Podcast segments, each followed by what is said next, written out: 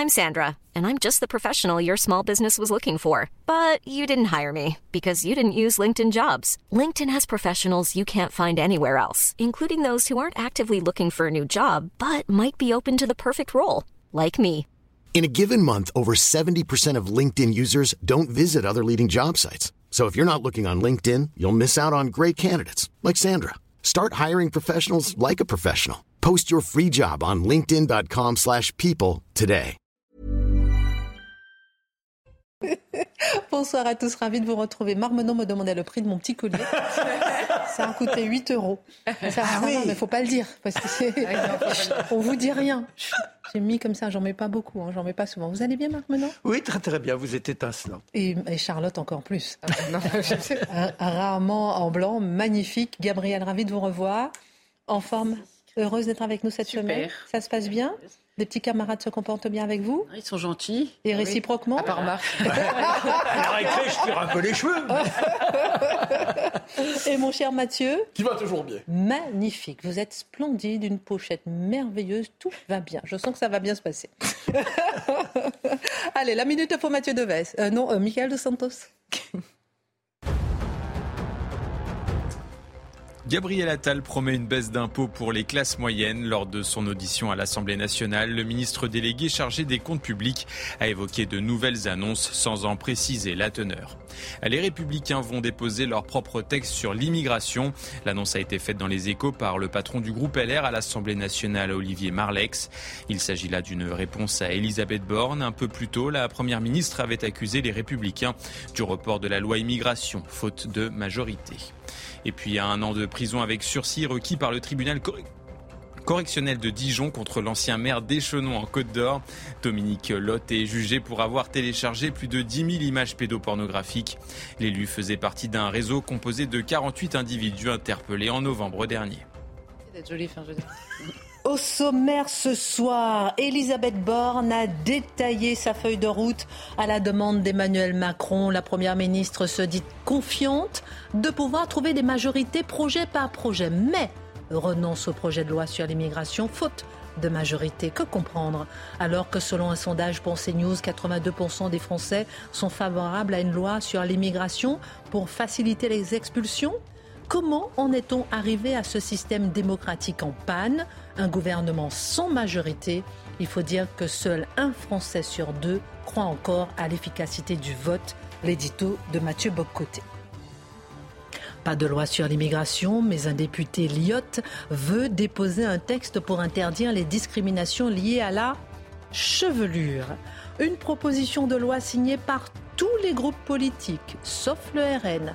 En quoi ce texte est-il symptomatique d'une société axée sur l'identitaire physique? Pourquoi en vient-on à valoriser la revendication individuelle et pas collective À vouloir lutter contre les particularités, est-ce encore chercher à rassembler L'analyse de Gabriel Cluzel. À Mayotte, deux députés, Mansour Kamardine et Estelle Youssoufa, sont sur un même front anti-migrant. L'un LR, l'autre appartient au groupe Lyotte. Pourquoi leurs propos tenus sur l'immigration à Mayotte seraient intolérables sur la même situation ici en métropole. Ceux qui tiennent le même discours que ces députés ne seraient-ils pas immédiatement accusés de trahison, de racisme, de xénophobie? Pourquoi ce deux poids, deux mesures? En quoi les mêmes mots MOTS sur les mêmes mots MAUX ne conduisent pas aux mêmes accusations? Le décryptage de Charlotte Dornelas. La cérémonie des Molières a été un flop en audience sur le service public et selon l'acteur Michel Faux, on ne parle plus de théâtre mais de l'écologie et de la CGT. Cette cérémonie de récompense du théâtre français est-elle devenue une affiche trompe-l'œil? En quoi est-ce euh, le symbole des Molières qui n'existe plus? Est-on encore digne de l'appeler la cérémonie des Molières? Est-ce encore digne euh, d'utiliser son nom? On peut en douter. Marc non? on en sait. Et puis on en sait un peu plus sur le profil du jeune de 15 ans en garde à vue après la découverte du corps de la fillette de 5 ans dans un sac poubelle dans les Vosges. Le suspect est mis en examen pour viol sur mineur dans un autre dossier. Selon le procureur de la République, une expertise psychiatrique précédemment ordonnée concluait à l'absence de troubles mentaux. Les parents de la fillette ont décidé d'afficher son portrait afin de lui rendre hommage. Pourquoi cette affaire bouleverse-t-elle notre système de valeurs, de justice et d'injustice? Comment un tel profil, l'accusé présumé, a-t-il pu être en liberté? L'édito de Mathieu Bocoté. Une heure pour prendre un peu de hauteur sur l'actualité avec nos mousquetaires ce soir. On commente, on décrypte, on analyse et c'est parti.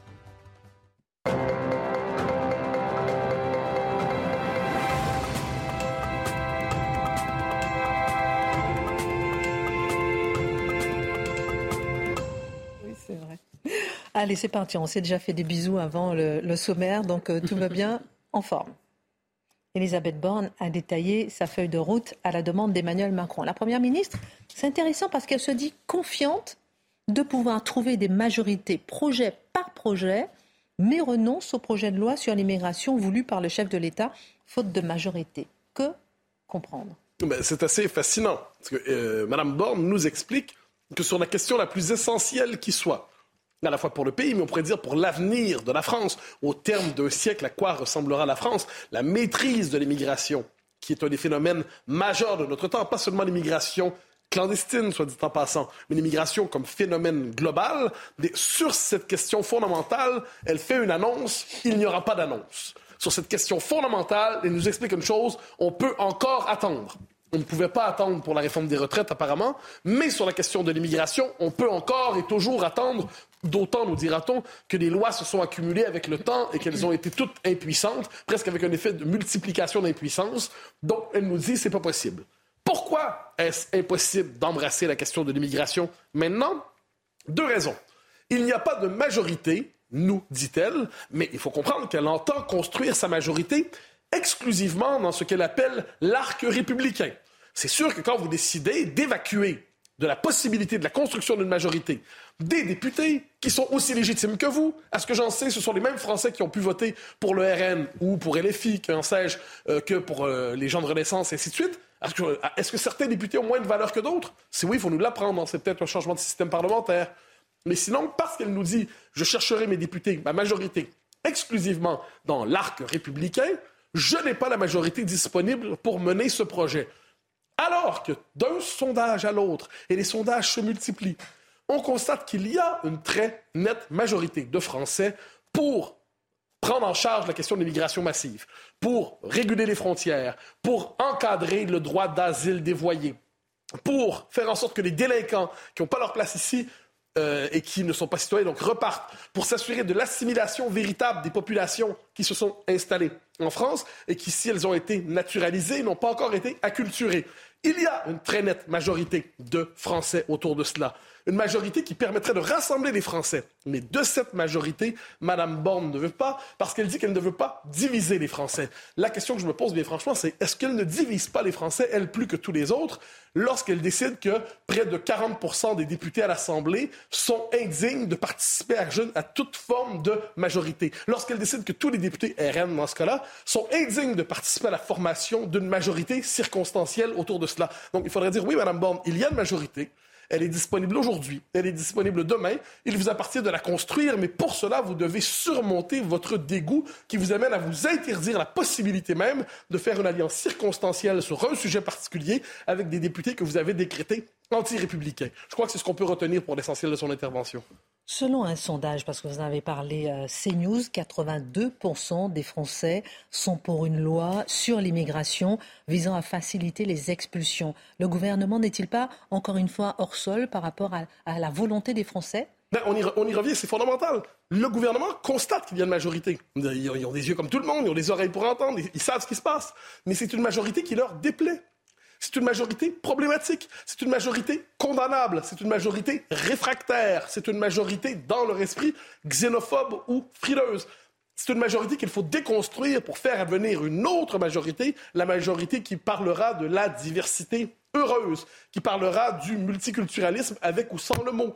Donc, ils, en, la voient la majorité. Et c'est une majorité qui déplaît. Donc, qu'est-ce qu'on fait dans ce cas-là? On va chercher à rééduquer la population jusqu'à ce qu'elle pense correctement. Et d'ici là, on dira, il n'y a pas de majorité disponible dans l'arc républicain. La ficelle est grosse, nous la connaissons, nous le savons. Mais bon, c'est le même stratagème qui est repris d'une fois l'autre. Pas de majorité, rappelons l'abstention record sur laquelle est basé euh, ce manque de majorité, euh, justement, euh, selon un sondage Cluster 17 réalisé par Le Point, qui démontre qu'à peine un Français sur deux croit encore que le vote est l'instrument privilégié pour peser sur les décisions politiques. Il faut revenir à la base et prendre un peu de hauteur par rapport à ce manque de majorité. Ah ben, vous avez tout à fait raison. C'est un sondage passionnant auquel Le Point, si je ne me trompe pas, fait écho, qui vient de Cluster, qui est une des meilleures firmes de sondage. Rappelez-vous, pendant la présidentielle, on en avait parlé ici, parmi les premiers, si je ne me trompe pas, parce qu'ils ont une méthode originale et brillante pour comprendre les profondeurs de l'opinion. Alors, je vous donne plusieurs chiffres, comme ça, ça va vous donner une idée. Hein. On donne les chiffres et ensuite on fait l'analyse. Seuls 52% des Français considèrent que le moyen le plus efficace pour peser sur les décisions politiques, c'est le vote. 14% préfèrent euh, les manifestations, 15% les actions violentes et 13% considèrent qu'il n'y a aucun moyen efficace. Ça part bien. Chez les 18-24 ans, vous avez 35% qui considèrent que les, les actions violentes sont peut-être les meilleures. Donc là, des jeunes... Plus efficaces que le vote. Ah oui, plus vous êtes jeune, moins vous croyez au vote et plus vous croyez à la violence. C'est intéressant. Qui croit le plus au vote? Je résume, plus vous êtes dans les catégories sociales privilégiées, plus vous croyez au vote. C'est comme si la démocratie est aujourd'hui une passion de diplômés.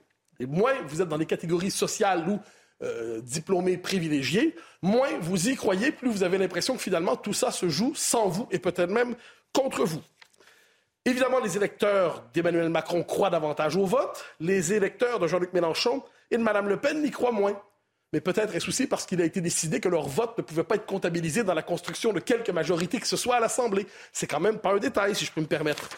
Évidemment, ceux qui étaient de tendance gilet jaune et de tendance gilet jaune nous disaient ben, nous n'y croyons plus. C'est important de le dire. Donc, on a une partie de la population qui est aujourd'hui dans une situation d'abstention durable, je dirais d'abstention insurrectionnelle, si vous me permettez cette drôle d'image. L'âge maintenant, l'âge. Mais globalement, si vous êtes jeune, seuls 35% des 18-24 ans croient à l'efficacité du vote. 65% des plus de 75 ans y croient. Comme quoi, ils ont, ils ont connu la démocratie dans ces belles années. Une forme... Pour eux, je devine que la démocratie, c'est un débat entre Pierre Mesmer et Michel Rocard, avec des références de François Mitterrand, puis de souvenirs vifs du général de Gaulle. Nous ne sommes plus exactement à cette période. même les modérés sont atteints. Normalement, vous savez, les modérés, des gens qui sont si fiers d'être modérés, hein, qui disent oui, je crois à la démocratie consensuelle et délibérative en toutes circonstances, mon cher ami. Bon, ces gens-là, là, euh, même eux, les sociodémocrates et les progressistes, selon les catégories de cluster 17, seuls 56 des sociodémocrates croient encore aux vertus du vote. Les sociodémocrates, mais si même eux n'y croient plus, qu'est-ce qui se passe? Hmm. Si même, vous savez, le centriste dans la vie, le centriste, l'homme d'équilibre qui se fait une fierté de n'avoir aucune passion. Mais même eux, aujourd'hui, disons ça comme ça, sont désormais dans un rapport relatif d'aliénation aux élections, et, au, vote. Et finalement, un dernier chiffre, j'aurais pu vous en donner beaucoup d'autres. Euh, sur, sur une échelle de 0 à 10. Dans quelle mesure croyez-vous à la démocratie? Est-ce qu'elle va bien?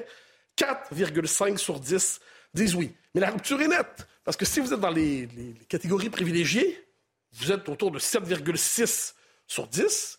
Et si vous êtes dans les catégories moins favorisées, 2,4 sur 10. Donc le portrait, c'est le suivant. C'est une démocratie que l'on célèbre. On n'a jamais célébré autant la démocratie. On n'y a jamais aussi peu cru.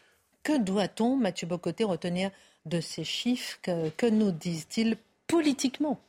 La première chose, c'est que les catégories sociales privilégiées contrôlent le processus politique aujourd'hui plus que jamais. Vous connaissez ma formule où je dis que la classe sociale, c'est une Macronie constituée, la, Macronie, pardonnez-moi, c'est une classe sociale constituée en mouvement politique. Mais on le voit. Parce que d'abord, les catégories sociales privilégiées votent davantage et votent principalement pour les partis autorisés républicains. Donc, ils maîtrisent le débat en s'y investissant davantage parce qu'ils croient davantage à la démocratie, mais ils y croient davantage parce que les partis pour lesquels ils votent, eux, ont le droit de participer au gouvernement. Inversement, les partis pour lesquels votent les catégories populaires sont jugés indignes de participer au gouvernement. Dès lors, on comprend une logique de démobilisation. Ensuite, chez les plus jeunes, la violence est en voie de normalisation. Incroyable. Ça, je pense qu'il faut le dire. On croyait, mais ça c'est une illusion de démocrate libéral ou peut-être même de social-démocrate centriste, on croyait en avoir fini avec la violence dans l'histoire. Mais non, c'était une parenthèse. C'est la parenthèse enchantée d'un peu après l'après-guerre jusqu'au 11 septembre. Et même la violence fait partie de la politique et les plus jeunes y croient davantage. Pourquoi? Peut-être parce qu'ils n'ont pas connu l'âge d'or du débat démocratique. Peut-être parce qu'ils sont éduqués dans un environnement tellement anxiogène qu'ils se disent, mais tout est foutu. Et quand on vous dit que tout est foutu, les seuls moyens possibles sont les moyens extrêmes, les moyens casse-gueule, les moyens coup de gueule, les moyens violents. Et peut-être aussi simplement parce que les mécanismes inhibiteurs de la violence se sont aujourd'hui déréglés. Doit-on voir derrière cela une des clés qui explique l'abstention, la forte abstention, qui explique, je rappelle, cette, ce manque de majorité? Vous savez, une, de mes amies a cette formule qui, qui est une abstentionniste, qui a, qui a cette formule. Elle me dit si le vote était efficace, ça ferait longtemps qu'on l'aurait interdit. Ça ferait longtemps qu'on l'aurait aboli. C'est une formule. Je n'y crois pas. Moi, j'aime passionnément voter. Mais cette formule m'amuse parce qu'une partie de la population se dit tout ça, c'est du théâtre aujourd'hui. Tout ça, c'est du théâtre. Et pourquoi ça? Pourquoi on dit que tout ça, c'est du théâtre? Parce que le vrai pouvoir est rendu ailleurs. Il est dans les tribunaux, il est dans les médias, il est dans la bureaucratie, il est dans la finance. Alors si on se dit le vrai pouvoir est là, effectivement, la question se vote. Pourquoi voter simplement pour le plaisir de voter pour son étiquette préférée? Non. L'erreur de cet ami que j'évoquais, qui dit on interdit, si le vote était efficace pour quoi que ce soit, on l'abolirait, on l'aurait aboli depuis longtemps, c'est que le vote est le dernier contre-pouvoir du peuple. Le vote, c'est le. Finalement, je dirais que la démocratie est devenue elle-même la fonction tribunicienne. C'est la possibilité de voter. Ça permet au peuple de constituer un pouvoir à partir duquel il pourra peser sur les événements. Je note une chose. Regardez quand des élections laissent planer la possibilité de la montée d'un candidat ou d'une candidate que l'on dit anti-système, que l'on, dans ce cas-là, on va tout, de suite le traiter d'extrême. Mm. Le système panique. Le système annonce qu'il va punir les électeurs s'ils votent mal. Le système annonce qu'il va punir les électeurs qui ont ce, ce comportement terriblement incivique qui consiste à mal voter. Alors finalement, je pense que le vote, loin d'être aujourd'hui un pur théâtre, s'il était investi politiquement véritablement, serait, c'est le dernier refuge pour que le peuple puisse agir politiquement. C'est le dernier refuge pour qu'il se puisse se constituer et peut-être commencer à reprendre le pouvoir. Ensuite, le jour, le jour où il aura repris le pouvoir, le temps d'une élection, faire tomber les pouvoirs financiers, combattre, euh, la, euh, combattre le, on pourrait dire le, quelquefois un système médiatique déréglé, combattre les tribunaux qui ont confisqué la souveraineté, combattre la bureaucratie qui étouffe la vie sociale, ça c'est un immense travail pour plus d'une génération. Mais pour l'instant, ce qui est certain, c'est que si le peuple se, se, détache des élections et déserte les urnes, eh bien, il va sacrifier le dernier moyen qui lui reste. 53% d'abstention aux législatives ah lors du deuxième tour, 28% lors du deuxième tour de la présidentielle. Et on sait à quel point, effectivement, euh, ces chiffres ne cessent de progresser. Merci beaucoup, euh, Mathieu Bocoté. Pas de projet de loi donc sur l'immigration, on est d'accord. Hein, pas, avant l'automne, pas avant l'automne. On verra ensuite. On en parlera à ce moment-là. Mais, mais, mais, on pouvait lire dans Le Parisien ce matin, Gabriel Cluzel, qu'un député Lyot vient de déposer une proposition de loi pour introduire la notion de discrimination capillaire dans l'article 225-1 du Code pénal traitant des discriminations. Car, explique-t-il, alors que les discriminations liées au style et à la texture capillaire sont des problématiques largement traitées aux États-Unis et au Royaume-Uni, elles sont largement ignorées en France. Et puis à la phrase constitue une discrimination, toute distinction opérée entre les personnes physiques sur le fondement de leur origine, de leur sexe, de leur situation de famille, de leur grossesse, de leur apparence physique.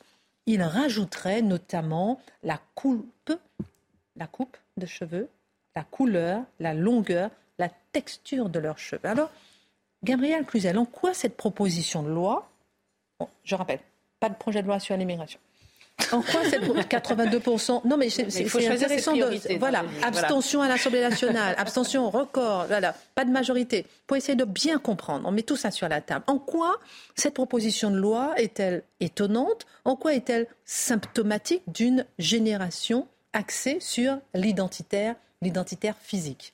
Pour reprendre une formule de Charlotte Dornelas, on a discuté ce matin. Alors le, député explique euh, qu'il a expérimenté à titre personnel cette euh, discrimination capillaire parce que euh, il a été lui-même victime de chauvophobie. Vous savez, il y a beaucoup de phobies et il y a la chauvophobie. Alors on, pourrait dire que ça, l'a peut-être fait souffrir, mais ça l'a pas empêché de réussir dans la vie. Il a été expert comptable, député. Il y a des gens très chevelus qui sont beaucoup plus bas dans l'échelon social. On pourrait même dire que ça lui a donné sa niaque. Hein, vous voyez, un peu comme la petite taille de Napoléon. Ça, ça l'a aidé. Et puis c'est un peu de la psychologie de comptoir, mais on peut l'imaginer.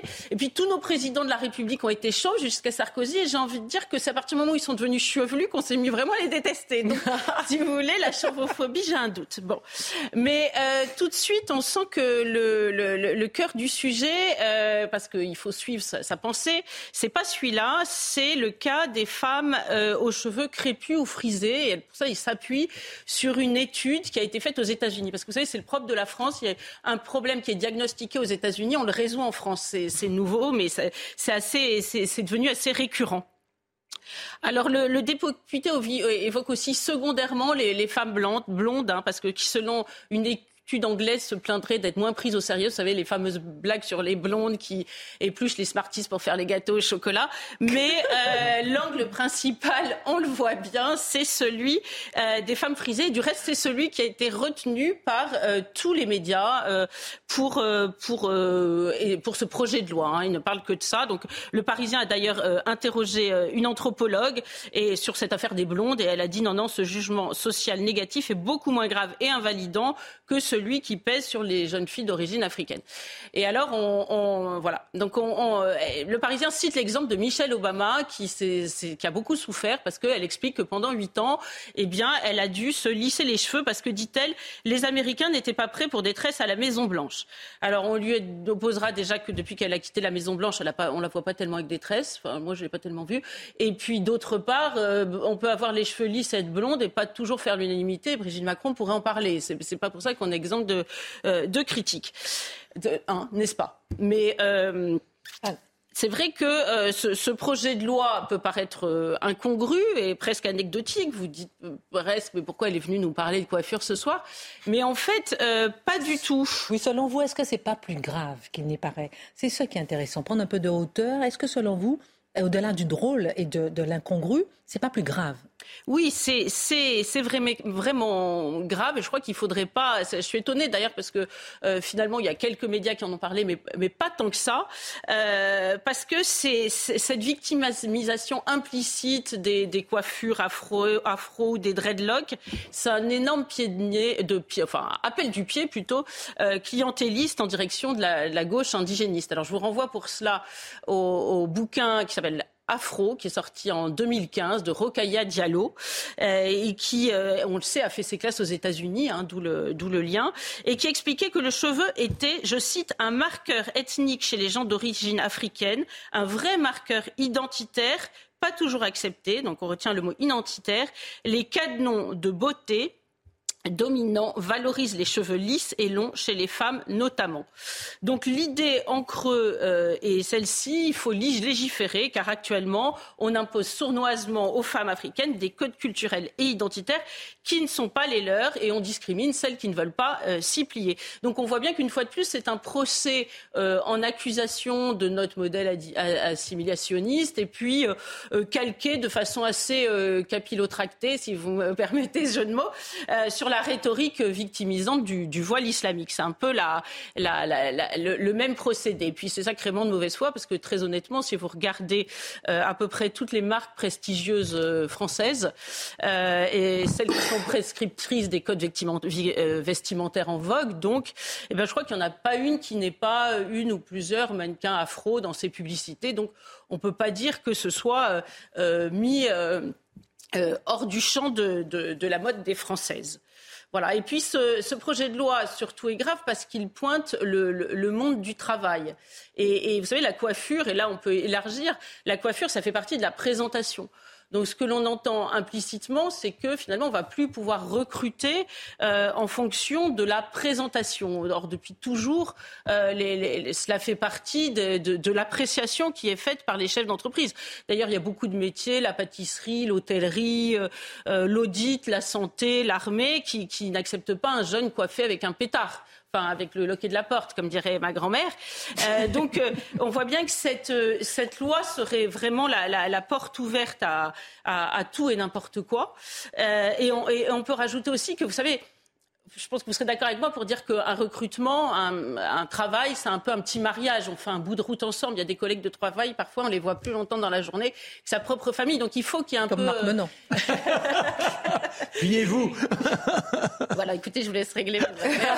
un peu de, comment on dit en termes, je pardon d'être paraître cuistre, mais intuitu personné, c'est-à-dire qu'il faut que bah, y ait des critères subjectifs. Vous voyez, si tout est, euh, doit rentrer dans des critères absolument objectifs et qu'on doit faire rentrer aucune subjectivité, ça va devenir extrêmement compliqué euh, de recruter. Et à la fin, on peut même se demander si dans le mariage, un jour, on ne va pas nous obliger à faire sortir tous les critères euh, de, subjectivité. Euh, bon, ça va être une période faste pour tous les Michel Blanc du monde, mais néanmoins, est-ce que c'est pas un peu dangereux et surtout de laisser peut-être imaginer à nos enfants que toute euh, discrimination réelle ou supposée serait euh, euh, soluble par la loi, que, la loi serait là pour résoudre toutes les discriminations, parce qu'il y a des discriminations visibles, il y a des discriminations invisibles. Vous savez, dans les écoles d'ingénieurs, vous avez remarqué que quand on est bon en maths, on est pris plus facilement que quand on est mauvais en maths. Et quand, on, ou quand on est bon en français, on ne va pas dans les écoles d'ingénieurs. Donc tout ça,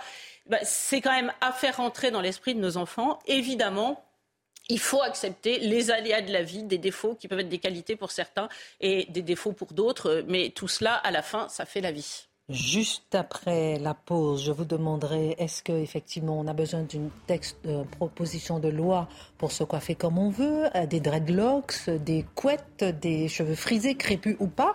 Et est-ce que cette proposition de loi n'est pas nuisible dans une France déjà archipélisée? Est-ce que ce texte peut rassembler ou diviser on en parle juste après la pause.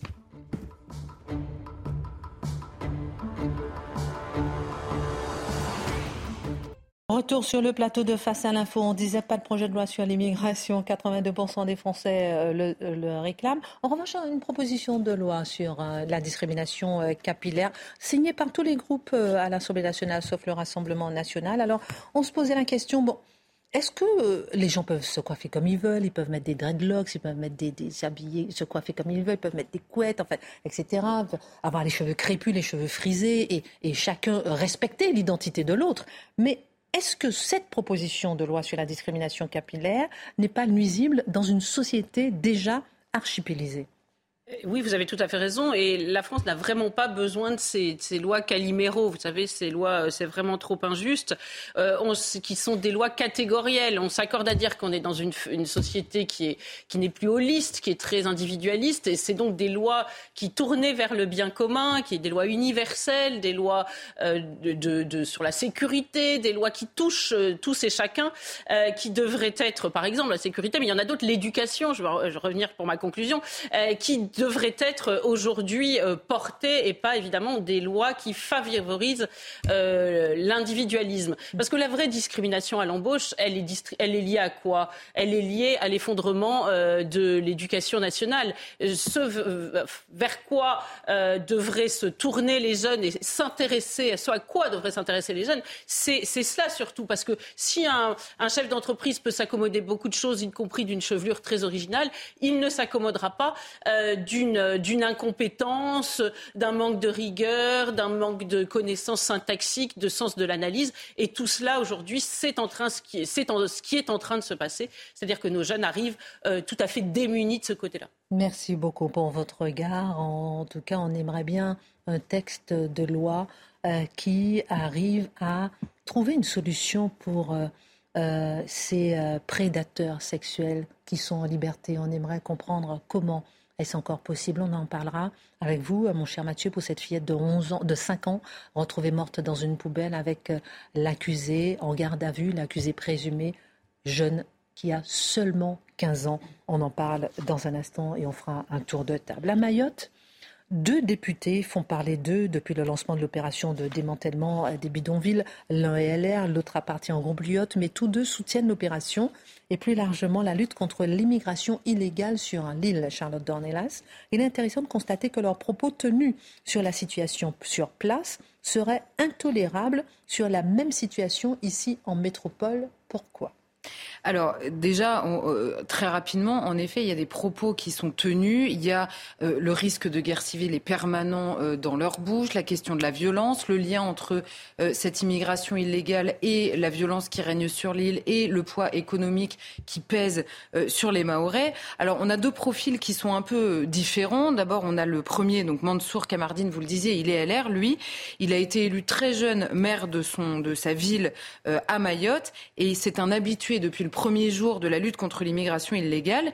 Et lui, il est élu depuis 2002 et en 2005, il dépose la première proposition de loi pour la suppression du droit du sol à Mayotte, en disant ça n'est plus possible. Et il le dit lui-même, si l'on ne fait rien, 95% de la population de l'île sera étrangère d'ici 5 à 10 ans. Donc c'est son angoisse depuis le début. Lui, il est... Il a 18 ans hein, déjà.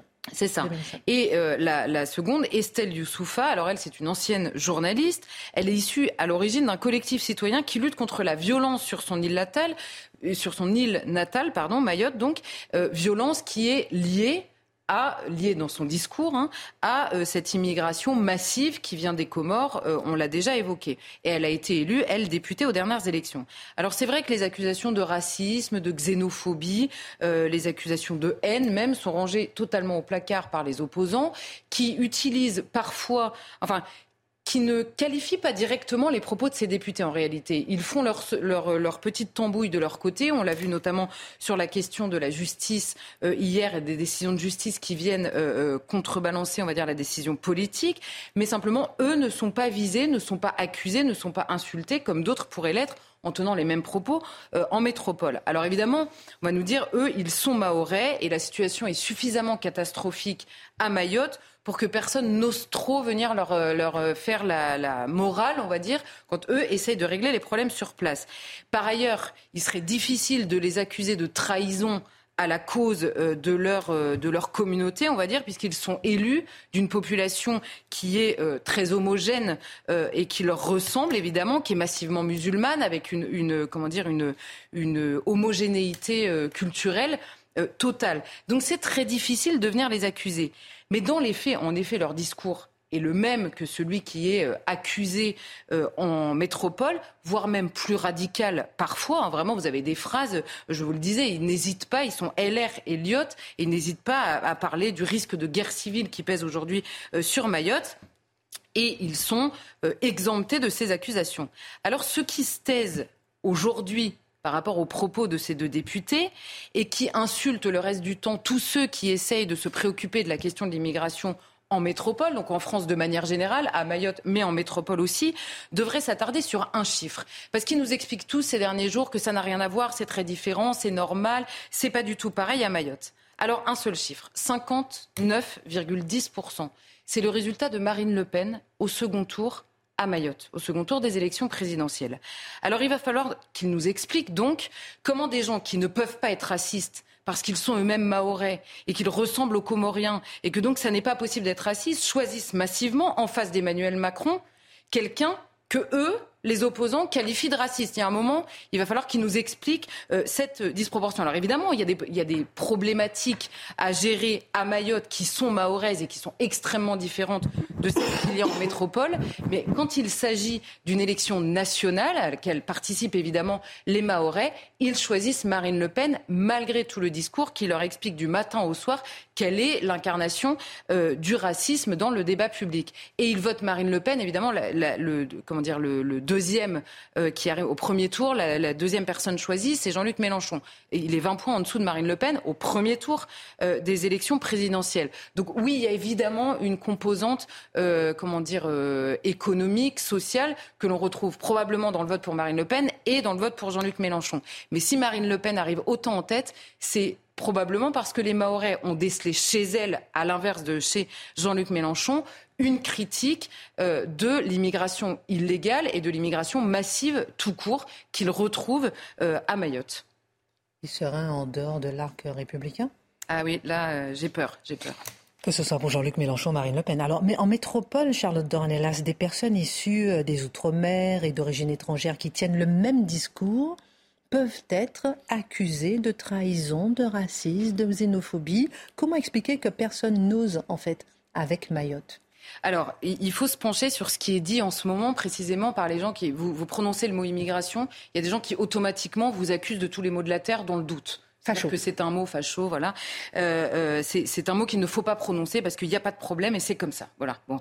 Et alors, on comprend avec Mayotte qu'à force qu'à force de rhétorique creuse et euh, comment dire instantanée, c'est-à-dire que c'est de l'ordre du réflexe en fait dans les mots, et évidemment délié de la réalité. C'est-à-dire que vous pouvez prendre tous les moyens du monde pour essayer d'expliquer les choses extrêmement calmement, de donner une situation, de la décrire. Peu importe, à force, on se perd. Pourquoi est-ce que je dis ça? C'est que en métropole, en effet, à chaque fois que ce euh, débat vient sur la table, euh, qui s'inquiète des conséquences de l'immigration est raciste ou alors est traître, vendu, ce sont des mots qu'on entend si la personne est elle-même racisée, comme ils disent dans leur vocabulaire. Et alors, j'ai pris l'exemple d'Edoui Plenel parce que franchement, c'était magnifique. Là, c'était beaucoup trop beau pour moi. Alors, Edoui Plenel, aujourd'hui, il a fait un tweet. Il a fait un tweet. Alors, Edoui Plenel, évidemment, qui fait partie des gens pour qui euh, le, la simple inquiétude sur les conséquences de l'immigration, c'est déjà du racisme aggravé. Bon. Et alors, il tweet son intérêt pour une interview d'une ethnologue dans Le Monde. Alors je vais vous citer la phrase, donc cet ethnologue euh, parle de la situation à Mayotte. Ouvrez les guillemets. S'agissant des Comoriens à Mayotte, il est difficile pour moi de parler de migrants étrangers. Ces populations partagent la même langue, pratiquent la même religion, ont la même conception de la parenté, se sont souvent mariées et continuent de se marier entre elles. Rien ne les distingue, si ce n'est que certaines se retrouvent sur ce territoire avec la nationalité française et d'autres pas. Donc voilà ce que nous explique cette femme. Alors, un, on comprend dans la bouche de cet ethnologue, publié par Le Monde et félicité par Edoui Plenel, que subitement la notion de peuple existe. Et la notion bien primaire de peuple, euh, d'abord par la question euh, euh, ethnique évidemment, la langue, la même religion, la même culture, la même conception de la parenté, donc la même manière d'être au monde et de le penser. Donc la notion de peuple existe et elle est définie par ça. Ensuite, la notion de peuple ne se définit pas par la nationalité. Elle nous le précise bien. C'est pas la nationalité qui fait le peuple, c'est la langue, la religion, la coutume et les us. C'est ça qu'elle nous explique dans ce texte. Alors, il faudra que cette ethnologue, moi je ne la connais pas, hein, peut-être qu'elle elle est cohérente, mais il faudra qu'Edoui Plenel vienne nous expliquer que, un, quand on explique précisément qu'il y a un problème parfois de déliaison entre la nationalité, vous savez, les, parfois on dit les Français de papier, ceux qui ont la nationalité mais qui n'ont pas le cœur euh, français, qui ne s'inscrivent pas dans la longue lignée culturelle, qui ne parlent pas la langue du pays, qui ne pratiquent pas euh, ses us et ses coutumes, voire qui les rejettent. Donc cette distinction entre le peuple, l'appartenance au peuple, le fait de dire nous tous ensemble et la nationalité, pourquoi est-ce que c'est si évident à Mayotte et que ça n'existe pas en France.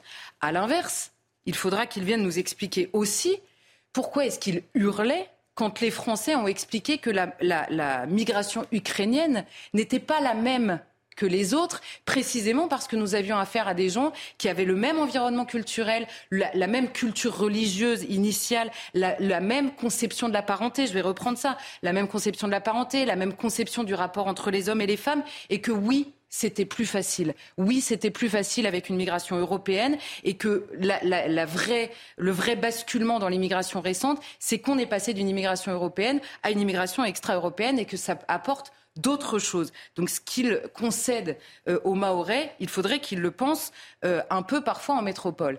Et à l'inverse, alors on va me dire, bah, si vous leur donnez raison, alors ils ont raison. Donc les Comoriens et les Mahorais finalement sont les mêmes. Donc que vient nous expliquer la France à ce moment-là? Mais il y a une énorme différence. Quelle est la différence aujourd'hui entre un Mahorais et un Comorien? C'est le choix. C'est le choix d'un adulte à qui on a demandé de choisir ou pas la France. Les Maoris ont choisi la France, les Comoriens l'ont rejetée. Donc est-ce qu'il est possible de concevoir qu'un adulte à qui l'on demande son avis, en l'occurrence par le biais d'un référendum, soit donc libre par son vote et donc responsable de son vote. Donc non, oui, la question de la, nationalité, là en l'occurrence dans l'histoire des Maoris et des Comoriens, c'est celle d'un choix et d'un choix récent. Et donc pour ceux qui ont choisi la France, en l'occurrence les Maoris, la moindre des choses pour la France est d'être présente pour eux plus que pour ceux qui l'ont rejeté et qui ont choisi l'indépendance. Donc on comprend par cette seule phrase l'incohérence absolue qu'il y a sur ce discours euh, sur l'immigration. Et en effet, on pourrait leur concéder qu'à Mayotte, la question se pose de cette immigration sur le terrain sécuritaire, sur le terrain sanitaire, sur le terrain économique moins sur le terrain culturel. Cette peur-là existe moins parce qu'en effet, il y a une homogénéité dans la, dans la, oui, dans la culture, les us et les coutumes entre les Maorais et euh, les, euh, les Comoriens, et que donc en fait la comment dire, les inquiétudes qui pèsent à propos de l'immigration, on va dire des conséquences de l'immigration massive, sont composées. Il y en a plusieurs et elles s'ajoutent les unes aux autres. Et en effet, en métropole, on a celle-là en plus. Alors certains répondront que ce n'est pas la même intensité, que la situation n'est absolument pas comparable. Et ils auront raison, évidemment, tout le monde a des yeux pour voir que la situation à Mayotte aujourd'hui est, évidemment catastrophique. Quand vous avez la moitié de la population qui est étrangère, que 75% des naissances sont étrangères, que 80% euh, des enfants qui sont aujourd'hui scolarisés à Mayotte sont comoriens, évidemment, ça n'est pas la même intensité. Mais si ce mot intensité est utilisé, on peut peut-être se dire qu'on ne va pas attendre partout sur le territoire français la même intensité pour se poser la question de euh, la réaction. Hein, on dit en permanence gouverner, c'est prévoir. Et ben peut-être qu'on peut se servir euh, du malheur, en l'occurrence, qui pèse aujourd'hui sur Mayotte, pour se poser la question. Et surtout voir que notre différence de traitement devrait simplement nous faire réfléchir à la manière dont on a ou pas ce débat. Et par exemple, Elisabeth Borne pourrait comprendre qu'il y a des questions qui ne divisent pas et simplement qu'on pourrait accepter de voir comme simplement des questions. Et alors, j'en ai listé quelques-unes. Est-il légitime de faire respecter ces lois et de lutter contre l'illégal, en l'occurrence sur la question de l'immigration. Évidemment, tout le monde sera d'accord. Là-dessus, on sera d'accord. Est-il légitime de choisir qui entre et qui sort de la maison commune, en l'occurrence le pays? Évidemment, oui. Chacun le mesure dans sa propre vie. Hein. Même les, immigrationnistes les plus excités, ils ferment la porte à clé quand ils vont dormir, hein. tous. Donc, est-ce qu'il est possible de se poser cette question-là? Bon, est-ce que, est que quelqu'un a vu une insulte dans ma question par ailleurs? J'espère pas. Existe-t-il un lien entre l'appauvrissement et le poids d'une immigration massive? La réponse peut varier. Elle peut susciter un débat. Mais est-ce que quelqu'un peut m'expliquer l'insulte qu'il y a dans, le seul fait de se poser cette question-là? Puisque évidemment la question économique fait partie des attributions du politique. Existe-t-il une surreprésentation des étrangers dans la délinquance? C'est une question qui est posée à Mayotte, c'est une question qu'il est impossible de poser en France. Et pourtant, le constat est là, on le dit tout le temps, 25% des prisonniers sont étrangers. Donc oui, il y a une disproportion. Alors on peut ne pas s'entendre sur les causes de cette surreprésentation, on peut débattre de ça, mais est-il seulement possible entre adultes de poser simplement la question? À Mayotte, c'est possible. Ce serait bien qu'on devienne des adultes en France. Et en effet, en métropole, on pourra ajouter une chose. Est-ce que l'importation d'une population culturellement étrangère, notamment sur le terrain religieux, change la vie de tous? Eh bien, vous voyez que les débats qui animent ce pays toute la journée sur est-ce qu'il faut autoriser ou pas le voile islamique à l'école, dans la rue, est-ce qu'il faut des menus halal ou pas, sans porc, etc. Tous les débats qui nous occupent toute la journée, toute la question des excisions des petites filles qui ont augmenté, toute la question de l'absentéisme le jour de l'Aïd ces débats-là, ils n'existent que parce que cette immigration existait. Donc on peut trouver ça génial, on peut accompagner le changement de ce pays ou le déplorer. Mais ce qui est sûr, c'est que oui, le choix de l'immigration massive change la vie de tous et change le pays lui-même. Donc c'est une question qui appartient au premier chef, aux politiques, et que tous ceux qui commentent aujourd'hui la situation à Mayotte, sont trouvés à redire à l'engagement de ces deux députés, euh, euh, se posent la question pourquoi est-ce que les mêmes mots, MOTS, en effet, sont absolument insupportables en métropole et euh, dignes d'intérêt à Mayotte? Merci à Charlotte Vernelas pour votre regard. La cérémonie des Molières a été un flop en audience sur le service public. En plus, c'était pas en direct, euh, Marc Menon. Ah non Parce que tout le monde parle justement de la sortie de la ministre. Ça, c'est extraordinaire. Alors, alors que c'était pas du tout en direct. Il y avait deux heures d'avance pour éviter ce type d'incident faire en sorte aussi que certaines petites scénettes, si elles n'étaient pas bien ou que tel euh, personnage remercie trop longuement sa maman, son papa, on coupe. En tout cas, la partie avec la mise à la culture n'a pas été coupée. Oui, parce que euh, je, je, crois que la, ministre s'est sans doute, euh, sans doute sortie, sentie toute fiérote d'avoir eu cette, ce courage inouï d'apparaître face à des personnes qui l'alpaguaient. Moi, j'ai trouvé qu'elle manquait quand même de répartie et on peut se dire que ceux qui l'ont interpellé n'étaient pas à la hauteur du théâtre. Molière, Molière quand même, c'est plus qu'un nom. Il fait la réponse à ma première question et le lancement, et le lancement de la chronique. Allez-y. Non. mais c'est, tout d'abord, je voulais quand même souligner que c'était pas en direct parce que personne n'en parle. Alors certains disent que tout a été manigancé euh, et voilà et prévu euh, et que tout était écrit sur prompteur. On ne va pas aller sur ce terrain-là. Mais ce qui nous intéresse, c'est que sont devenus effectivement les Molières où euh, est-ce qu'on peut encore appeler justement cette cérémonie Est-elle digne des Molières? Molière. et de Molière C'est plus qu'un nom.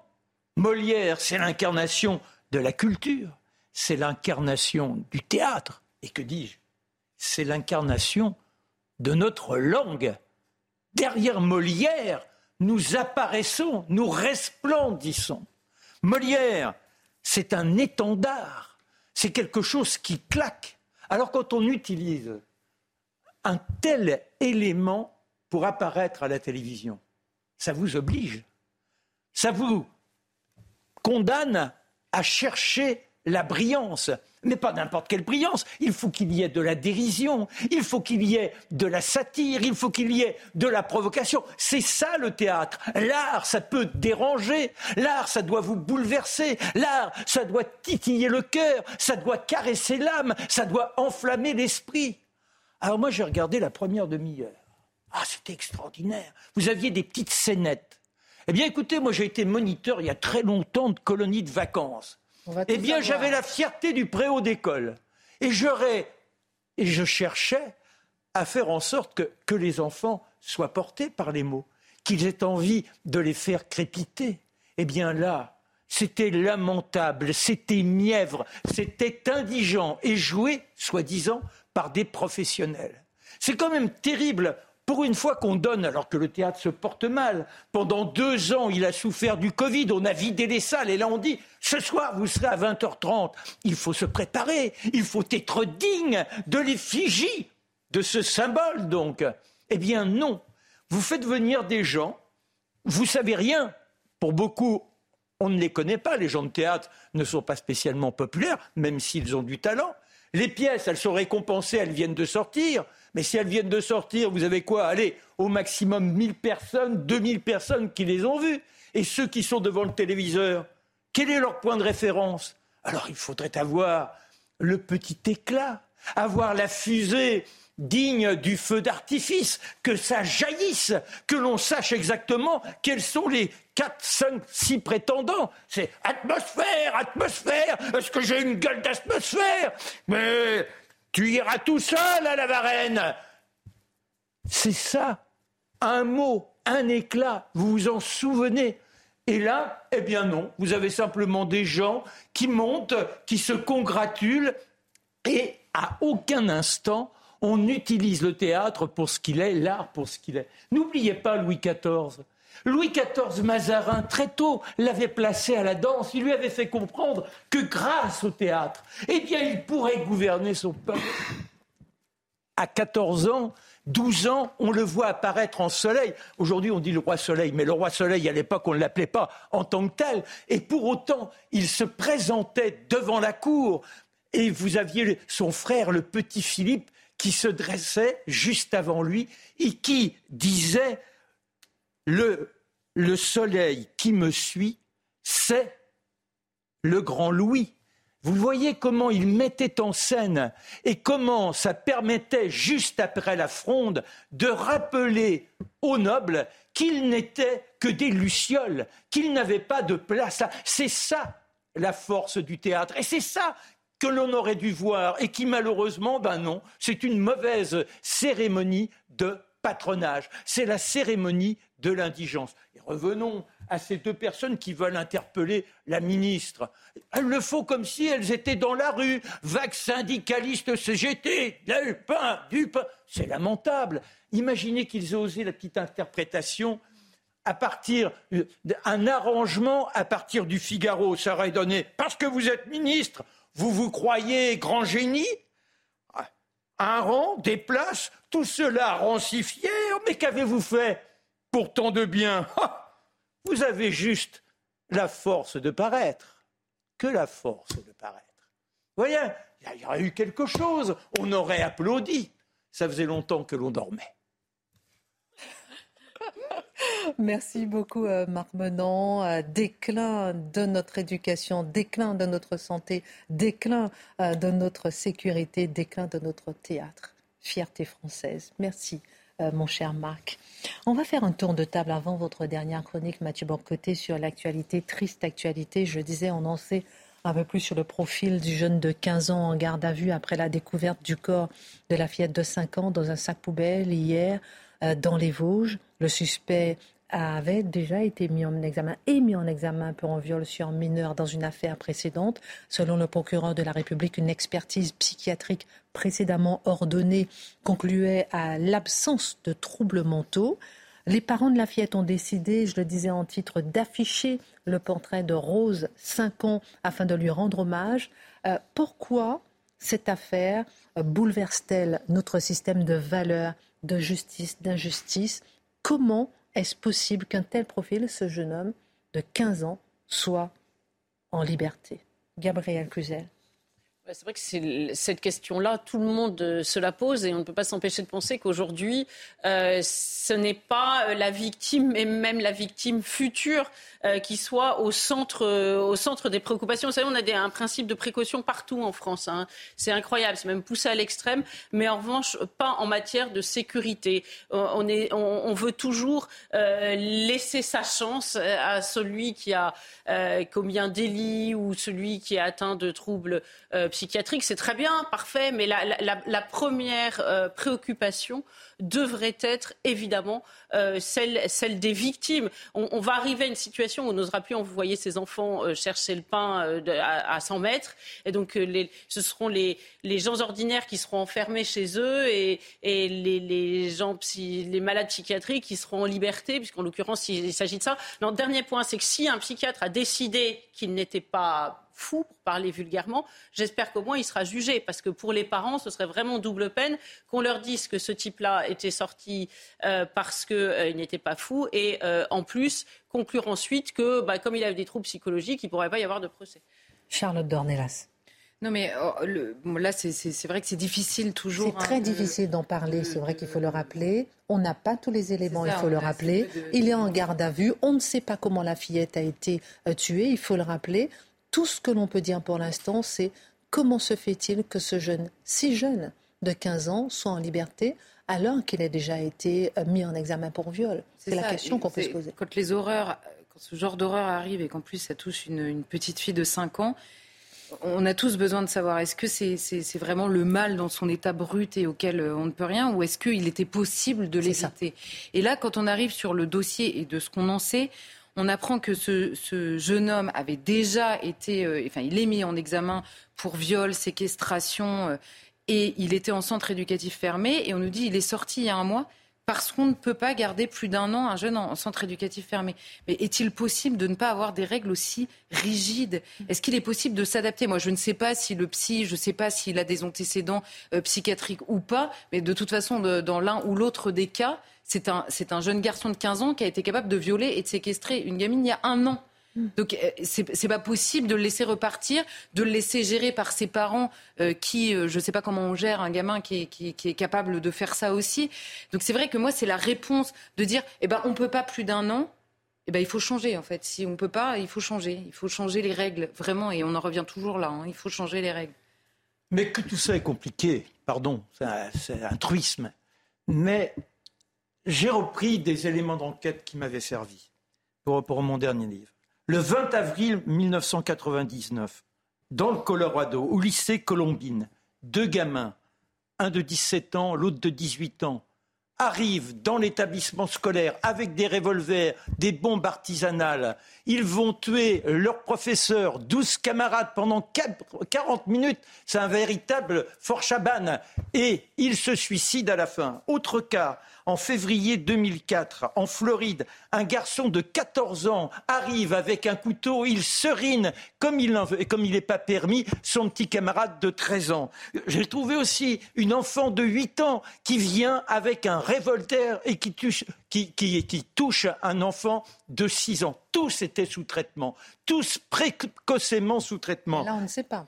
non, non, non, mais c'est pas ça. C'est pour dire qu'il n'y a pas de solution miracle. Parce que quand on dit, oui, les psychiatres, si on met sous traitement, on s'aperçoit. Et d'ailleurs, la FDA, qui est le grand organisme qui gère les médicaments aux États-Unis, a exigé que soient placés sur tous les psychotropes. Ces médicaments peuvent causer des pensées suicidaires pour les enfants et les adolescents.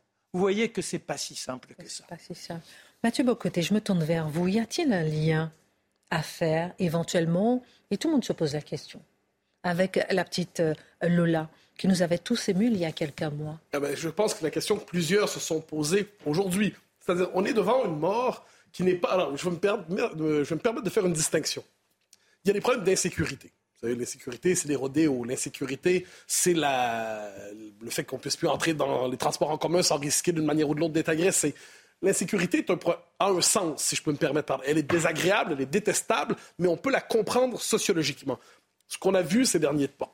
Là, de la petite Lola à cette histoire tragique, on, pas, on, ne peut pas trouver de sens, on bascule dans le domaine de l'absurde. C'est-à-dire, on est devant ce qu'on appelle un peu pompeusement, mais je pense que le terme s'impose, le mystère du mal. Le mystère du mal. Il y aura toute une série de considérations. Euh, pour l'affaire Lola, on s'était dit, on avait découvert que c'est une OQTF, donc elle n'aurait pas dû être en France. Point final. Là, on constate qu'on est devant un être, de garçon de 15 ans, pour ce qu'on en sait, qui était un individu fondamentalement dangereux. Nous le savions dangereux, nous le savions potentiellement agresseur, nous le savions tenté par les, crimes sexuels. pour l'instant, c'est ce qu'on sait. Il y a plein d'éléments qui nous manquent pour l'instant, mais ça, on le sait. Et là, là, il y a une forme de parenté, c'est que voilà quelqu'un qui n'aurait manifestement pas dû être en liberté. Voilà quelqu'un qui n'avait pas sa place dans la société. Et comment notre société est-elle incapable de, une fois qu'on l'a repéré, on savait qu'il était dangereux.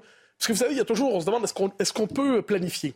Est-ce qu'on peut faire en sorte que ça n'arrive pas? Moi, je suis assez pessimiste là-dessus en général. Je pense que la bête humaine, le mal ronge le cœur humain et le mal trouve toujours le moyen de faire son chemin, si vous me permettez cette image-là. Si j'ai bien compris, selon vous, je vous taquine un peu sur ce côté, sur votre regard de sociologue.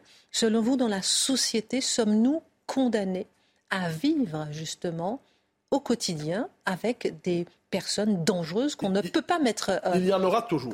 je pense qu'il y en aura toujours. On est obligé de laisser en liberté? Ben, alors, c'est le problème. Il y a des gens, il y a des gens quelquefois, on se dit, mais comment était-ce possible? Personne n'aurait pu imaginer, ne serait-ce qu'un instant, qu'ils commettent cela. Quand on regarde le profil de ce, ce jeune homme de 15 ans, on savait qu'il pouvait faire cela. On savait qu'il était capable de commettre de tels crimes. En fait, personne n'aurait pu imaginer probablement qu'il était capable de mettre une fillette dans un sac comme ça. Mm. Ça, je devine que personne n'est capable de l'imaginer mm. jusqu'à ce que ça arrive. Mais on savait à tout le moins qu'il était dangereux. Et lui, on savait qu'il était dangereux et on n'a rien fait. Et c'est là, on, verra où on en est rendu dans, la dimension politique. Là où il y a une petite dimension politique, c'est comment se fait-il que les gens que l'on sait dangereux, pas le type qu'on ne pouvait pas prévoir d'aucune manière, lui, on le savait dangereux et lui se rend coupable. Là, il y a une faillite des institutions là où je dis ma part pessimiste, en fait, là où la sociologie bute sur la métaphysique, c'est aucune société parfaite n'est possible. Toujours, de vous savez, c'est dans la liberté de l'homme que se trouve cette liberté de faire le bien ou le mal. Et qu'on le veuille ou non, la tentation du mal, la tentation de détruire, la tentation de toute puissance, la tentation d'annihiler, la tentation d'anéantir, elle existe dans le cœur de l'homme. C'est terrible de le dire. On préférerait dire les choses autrement, mais ça existe. Tout le rôle d'une société, c'est d'encadrer, civiliser, mais il y a toujours une part qui va déborder. Mais là, cette fois-là, la part qui pouvait déborder, on pouvait la prévoir. Et là, ça nous ramène au point de départ de mon intervention. On est au point de croisement entre l'insécurité. On pouvait, lui, on pouvait savoir, et l'absurde, dans aucun monde, dans aucune époque, dans aucune dimension, une fillette de 5 ans devrait se retrouver dans un sac ainsi, tout comme la petite Lola n'aurait pas dû connaître ce crime. Ce, sort, ça, c'est la part où on tombe devant l'absurde, l'absurde métaphysique, et devant cela, on, se met à genoux, on demande, ben, sauvez-nous quelqu'un, mais sans trop savoir qui prier. Merci euh, Mathieu Bocoté, merci Gabriel Cluzel, Charlotte Dornelas, Marc Menon. Euh, la Minute Info, Mathieu Devez et dans un instant, l'heure des Pro 2 avec Pascal Pro. Les fauteuils roulants seront intégralement remboursés l'année prochaine. Emmanuel Macron l'a annoncé lors de la sixième conférence nationale du handicap. Au total, l'État va consacrer un milliard et demi d'euros pour améliorer l'accès aux lieux publics des personnes en situation de handicap. Les républicains déposeront leur propre texte de loi sur l'immigration. Selon Olivier Marlex, le patron du groupe à l'Assemblée, les républicains refusent d'endosser la responsabilité du report de la loi immigration. Faute de majorité, la première ministre Elisabeth Borne a annoncé que le projet de loi ne serait finalement pas présenté dans l'immédiat. Enfin, l'Union européenne appelle à réduire l'usage des pesticides. Selon les chiffres d'Eurostat, les ventes sont restées relativement stables à environ 350 000 tonnes par an entre 2011 et 2020. Des pesticides donc toujours autant vendus alors qu'ils polluent, sapent la biodiversité et favorisent le développement de maladies.